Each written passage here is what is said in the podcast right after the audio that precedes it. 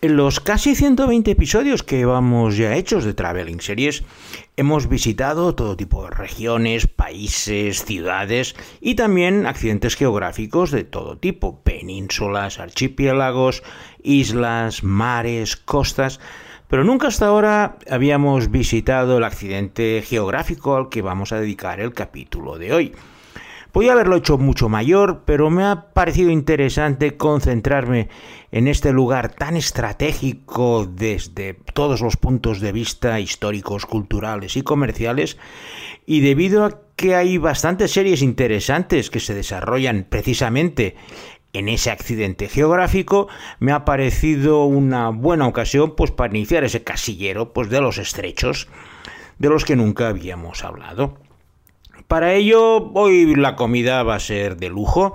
Vamos a empezar por uno mese, que son unos aperitivos, una especie de tapitas pequeñitas, que es el, el entrante típico en este país. Para seguir, pues un pescado delicioso, el Lüfer, que cuando lo probé la verdad es que me encantó. Es una especie de anchoa grande, anjova también le llaman. Es un pescado azul eh, y que se come. Es muy fácil de preparar y la verdad tampoco es de estos que tienen espinas que te tienes ahí que estar un buen rato peleando con el pescado. Y para beber, pues lo que se bebe con el Lüfer, que es el raki, el aguardiente anisado típico de este país, puesto que hoy en esta nueva edición de Traveling Series con Lorenzo Mejino vamos a visitar el estrecho del Bósforo.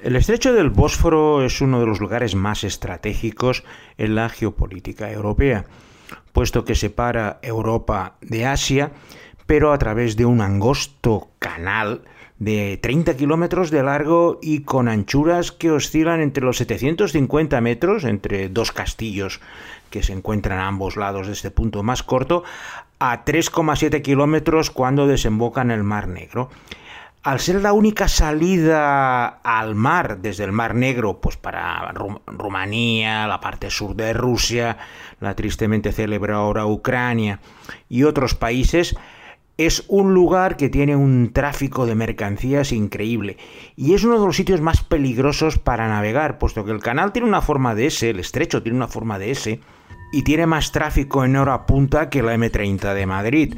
Si vais navegando por el Bósforo podéis encontrar a superpetroleros, a grandes barcos eh, que, que, transportan todo tipo de mercancías, pues hasta Odessa o al sur de Rusia. Y sobre todo, como pasa algún accidente, el bloqueo del estrecho del Bósforo, que no es muy complicado, puede suponer un gran, quebranto para la economía mundial. Por eso ahora el gobierno turco ha decidido, pues viendo que está aumentando el tráfico y las posibilidades de que pase algo son cada vez más graves, choques, accidentes o cualquier cosa que pueda perturbar el tráfico, han decidido construir un canal artificial de 43 kilómetros de largo que un poco permita que los barcos tengan una alternativa a navegar por el estrecho del Bósforo aunque ya os aviso que va a tardar bastante, puesto que la obra, creo recordar que se aprobó en 2018, es una obra faraónica, porque tienen que hacer, pues es un canal de 43 kilómetros eh, separado y al interior, y atravesando zonas altamente pobladas, y la necesidad además de hacer puentes, de pasar de un lado a otro para no dejar aislado lo que sería la parte central. Otra característica importante del estrecho del Bósforo a su paso por Estambul es un pequeño ramal que se llama el Cuerno de Oro, que en su parte más ancha, tocando precisamente al estrecho, tiene casi un kilómetro y medio de largo y que separa pues los barrios principales de la parte europea de Estambul, el barrio antiguo con los barrios más eh, de negocios y con los rascacielos. La mejor forma de conocer el estrecho del Bósforo, y es lo que yo hice pues la primera vez que estuve en Estambul, es o cruzar los ferries, pero eso te da una cierta visión, o sobre todo pues coger alguno de los cruceros o ferries turísticos que recorren esos 30 kilómetros del estrecho del Bósforo y te permite ver sobre todo las mansiones de madera que están construidas a su orilla, unos palacios impresionantes que la verdad a la ida te pones a un lado y a la vuelta te pones a otro y de esta manera puedes ver todas esas mansiones y villas que son las más ricas de todo Estambul y de hecho son los barrios donde los millonarios les gusta hacer ostentación de su opulencia. También están los mejores hoteles y si habéis visto series de Estambul como algunas de las que veremos luego, seguro que recordaréis que hay muchos bares y restaurantes con terrazas o con vistas al Bósforo. La excursión es preciosa y de hecho te da una idea de la peligrosidad del estrecho porque te vas a, eso, a cruzar con grandes barcos a muy poca distancia y al no ser recto, los accidentes están a la orden del día, aunque lo tienen bastante claro cómo resolver estos problemas. Algún día va a haber una desgracia grande y la vamos a tener que sufrir entre todos. Dentro de la ingente producción de series turcas, He hecho una pequeña selección en las que he primado las miniseries cortas, no he querido poner las series de larga duración, que son las que vemos principalmente en los canales generalistas españoles, porque tienen 60, 80, 90 episodios. A mí la verdad yo no he podido ver ninguna entera, pero en cambio las cortas que os voy a hablar hoy, que son 10, 12, 8 o 6 episodios, se corresponden más con los estándares que solemos ver y no te exigen pues todo a estar durante casi seis meses día a día mirándolas.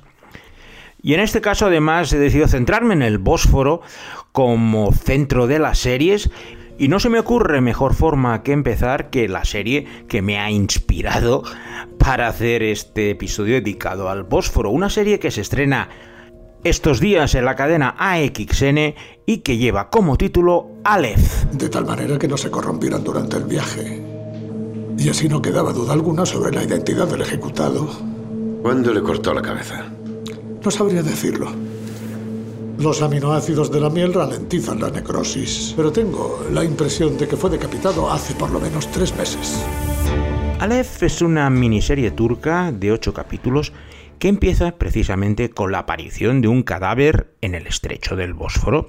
La policía empieza a investigar el caso y los dos, las dos personas que son asignadas son Kemal, un detective que ha estado trabajando en Londres casi toda su vida, pero que ha vuelto a Turquía pues para superar una tragedia personal que ha tenido, y a su lado tiene a Setar, un veterano agente de policía experimentado, y aunque cada uno tiene su propia personalidad, ambos consiguen hacer un muy buen equipo. Los dos tienen también un pasado oscuro, oculto y secreto que iremos viendo a lo largo de la serie, y en el fondo son dos solitarios que han padecido mucho en su vida y están encerrados cada uno en su dolor. Desde el punto de vista de investigación, este primer cadáver solo es la antesala de una cadena de varios asesinatos extrañamente vinculados entre sí y que llevan a datos históricos y místicos sobre Turquía. Durante esta búsqueda de respuestas y de la investigación se encuentran con Yasar, una profesora de historia de la universidad, que gracias a sus conocimientos les va a dar los datos que necesitan para entender las tradiciones y el misticismo y a la vez pues irán saliendo a la luz secretos otomanos e islámicos de centenares de años atrás. Aleph juega con eh, la ventaja de tener un reparto de lujo, donde destaca principalmente la presencia de Kenan y Mizar Koglu, el protagonista de uno de los grandes éxitos turcos, es el y que aquí pues hace de este policía atormentado. Su estilo es bastante reminiscente del Nordic Noir, de hecho en algún tweet la he denominado Turkish Noir porque al ser solo ocho capítulos los misterios avanzan rápidamente, el trío de protagonistas pues se enfrenta a sus demonios interiores, así como la investigación, que tiene bastantes giros y sorpresas y sobre todo disfrutan de unas vistas del Bósforo en todo momento. Pasean por, el, por ambos lados del estrecho, comen a orillas del Bósforo, vemos todos los puentes de fondo y es una magnífica introducción al Bósforo y sobre todo aprovechando esto que se acaba de estrenar en la cadena XN y la puedes ver sin mayores problemas. En el Bósforo es importante la orientación, puesto que aparte de este estrecho principal tienes lo del cuerno de oro. Y es interesante que sepas siempre en qué lugar de la ciudad te encuentras, porque para según qué cosas, pues tienes que cruzar algunos de los puentes, los del cuerno de oro, y los grandes puentes que cruzan a la parte asiática.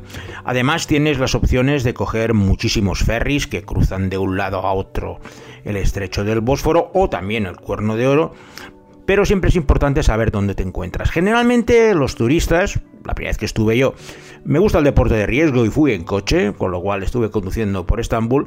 No me pareció una de las peores ciudades a nivel de tráfico, porque suelen haber tantos embotellamientos que tampoco es que la gente se dedique a hacer muchas cosas. Me la esperaba bastante peor, lo he pasado peor en Palermo o en el Cairo, por poner dos ejemplos más cercanos. Pero como venía a hacer una vuelta por Turquía, de las que ya os hablaré otro día, decidí reservar un coche en el distrito turístico en Sultan Ahmed, que es donde os recomiendo que busquéis el hotel en caso que vayáis a Estambul. Lo aparqué en el hotel y ya no lo saqué hasta que me fui de Estambul. Al ser una ciudad tan grande, sí que es importante elegir bien el hotel donde vas a estar y por eso esta zona de Sultan Ahmed es la mejor, tiene muchos hoteles y sobre todo está muy cercana a las principales atracciones turísticas de la zona europea de Estambul que se encuentran a orillas del Bósforo. Una es la impresionante mezquita de Santa Sofía, pues un monumento de los que te dejan sin habla cuando entras, tanto por sus dimensiones como por la belleza de sus formas. Cerca de allí, apenas 20 minutos andando, tienes el otro reclamo. Para mí no lo es, pero bueno, la gente le encanta ir allí, como es el Gran Bazar, donde, bueno, pues todo tipo de tenderos te van a intentar vender alfombras, cualquier cosa que tengas, perfumes. Son bastante insistentes, aparte son tan listos que hablan todos los idiomas, te hablarán en catalán, en gallego, incluso en euskera, si pueden conseguir una venta Saben pocas palabras, pero las saben utilizar y siempre está infestado de gente que pasea por sus estrechas callejuelas que están llenas pues, de todo tipo de recuerdos, souvenirs. Yo es que no soy muy comprador y por eso no suelo ir por estos sitios, prefiero caminar por los barrios y descubrir rincones. Y en este caso, pues tanto en la ermita de Santa Sofía como en Topkapi, el museo de Topkapi, me lo pasé en grande y paseando de un lado a otro por las esplanadas, la verdad es que me lo pasaba muy bien. Luego ya hacía excursiones hacia otros lados. Pero a mí me interesa esta zona de las mezquitas y del Gran Bazar porque es el lugar donde se desarrolla la segunda serie de nuestra selección del Bósforo de hoy, que lleva como título El Protector. Herkesin bir sırrı vardır. Senin sırrın mı? Ne söylememi bekliyorsun? Gerçeği. Senden hoşlanmıyorum.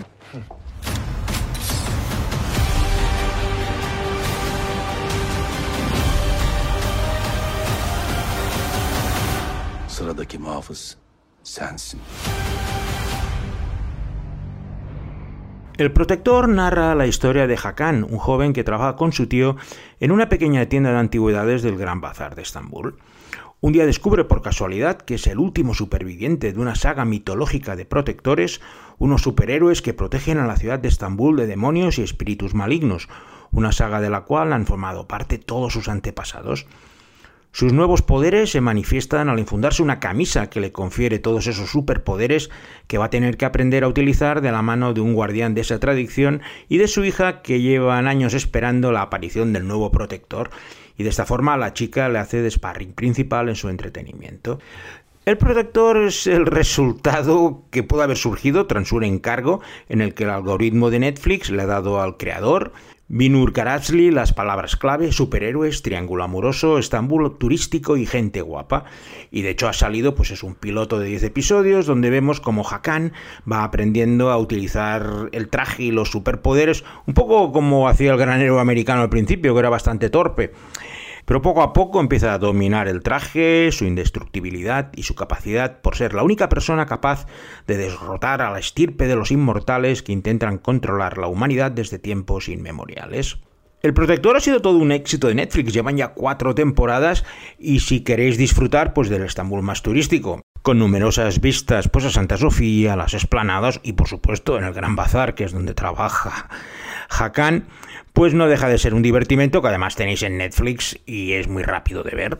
Tras haber pateado sin descanso toda esta zona de las mezquitas y las esplanadas, ahora os propongo, pues vamos a coger el ferry, vamos a cruzar el Cuerno de Oro y nos vamos a ir al barrio de Club, Un barrio que también está lleno de bares, restaurantes. De hecho, como es el acceso principal entre las dos partes europeas de Estambul, la calle que sube desde el ferry hacia la Plaza Taksim, que es la principal de esta zona, pues está repleta de tiendas, avalorios, cafés, terrazas, restaurantes.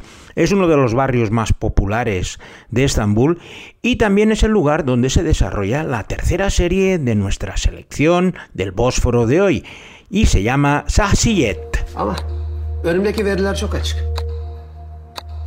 Bu bir Alzheimer başlangıcı. Ömür boyu unutmak. Unuttuğunu bile unutmak.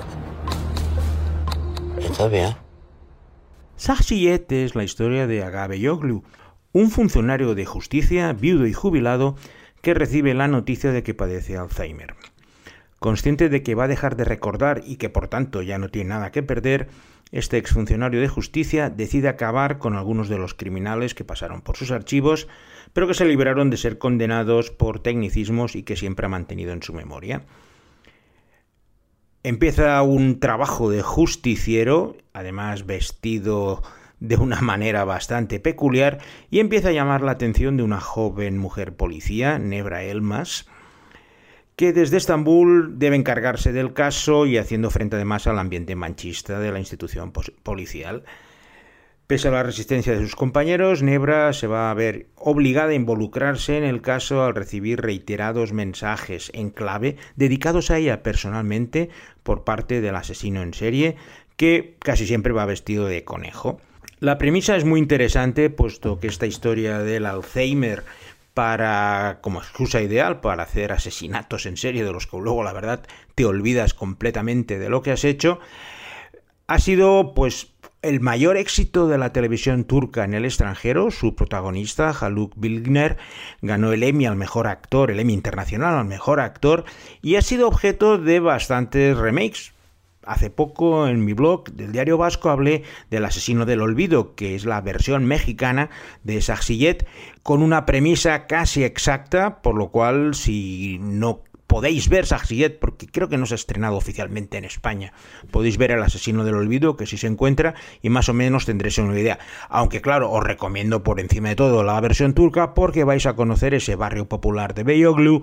Es una serie de estas que empatizas con el asesino porque en el fondo es un poco justiciero. La gente que está matando fue porque se escapó en su momento por tecnicismos. Y eso, quieras o no, siempre te da una cierta empatía hacia ese personaje que no deja de ser un asesino en serie, pero con todos esos atenuantes mentales que os he mencionado. Tras recorrer de cabo a cabo la parte europea del Bósforo, nada mejor que saltar a la parte asiática para ello, pues o coges uno de los ferries que a unos 20 minutos te cruzan el estrecho, o pues tienes que irte más al norte, donde hay tres puentes. Cada vez que voy han hecho un puente más. El tercero no lo he visto y es el más largo y el más alto de todos, pero está a 20 kilómetros de Estambul. Todo eso es para poder descongestionar la ciudad.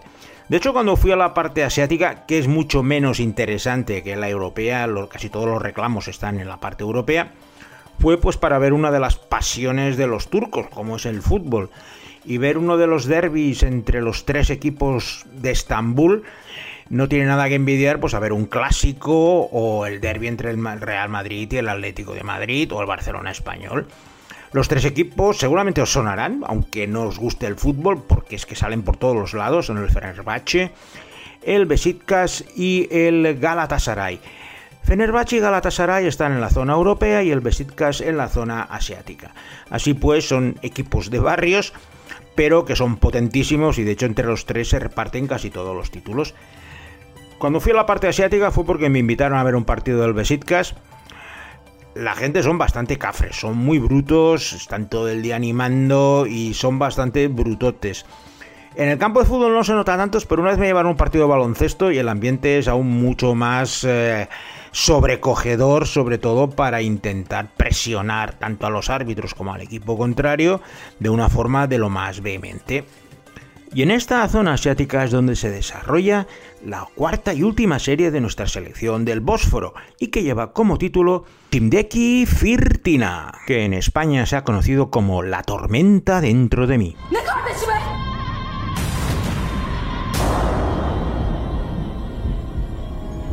Sevdeniz sizi yıllardır arıyor. Sizi bulup yetiştiren insanlara ulaşmış olmamız bile bir mucize. Bak prenses, hayallerini yıkmak istemezdim. Ama birinin sana gerçeği söylemesi gerekiyor. Shindeki Firtina es un drama de armas tomar que narra la historia de dos hermanas muy distintas. Esgi, una mujer fuerte, trabajadora, manipuladora, inteligente, pero bastante villana y ambiciosa, que solo desea robar al novio de su hermana Denise, puesto que el novio proviene de una familia adinerada y le puede arreglar su situación. Por el contrario, Denise es una chica dulce, amable, educada, que quiere muchísimo a su hermana. Y de hecho esto es una historia de Caín y Abel. Tenemos a la buena y a la villana. De hecho la historia desarrolla todas las estratagemas que la malvada Esgi realiza para intentar cortar el compromiso entre Emry y Denise para poder quedarse ella con el novio al que anhela. Tuvo solo seis episodios, la cortaron bastante radicalmente, pero se estrenó, creo que se estrenó en España con este tiempo, con este nombre de La tormenta dentro de mí. Y lo que pude ver, pues la verdad, eso era una historia de malos y buenos, eh, un drama fraternal y aparte, a ver, la villana era muy mala, pero mala casi caricaturesca, solo hacía que maquinar cosas para pues para hacer la vida imposible a su hermana, lo que no deja de ser algo poco comprensible. La otra tampoco es que se enterara mucho de lo mala que era su hermana. Tiene lugar en esta zona asiática de Estambul, que es el colofón perfecto pues para esta edición de Traveling Series en la que como siempre Alberto Laya se lo ha pasado en grande cruzando por los ferries del Cuerno de Oro y del Estrecho de Bósforo para seleccionaros pues todas estas músicas y cortes que hacen un poco menos aburrido el podcast que mi monólogo interminable. Y sin nada más, me despido de vosotros hasta la semana que viene, donde tendremos una nueva edición de Traveling Series con Lorenzo Mejía.